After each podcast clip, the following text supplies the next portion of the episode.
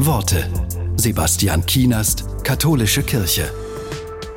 Wie kann ich Traurigkeit, Wut und Angst loswerden? Der Mönch Williges Jäger hat sich damit beschäftigt. Er schreibt, was da ist, ist da. Schau hin, akzeptiere es, lass es kommen. Befreunde dich mit der Angst und der Wut. Sie gehören zu dir. Du schneidest dir ja auch nicht die Zehe ab, wenn sie dir wehtut. Versuch es einmal mit Traurigkeit. Nimm sie an, aber wälze dich nicht in ihr. Mach nichts Besonderes daraus. Schau sie an. Sie gehört zu dir.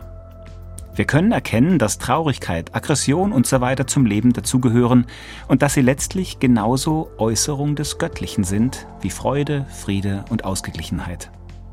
Wogegen man sich wehrt, das packt einen. Aber alles, was wir sein lassen können, hat die Tendenz, ins Angenehme überzuwechseln.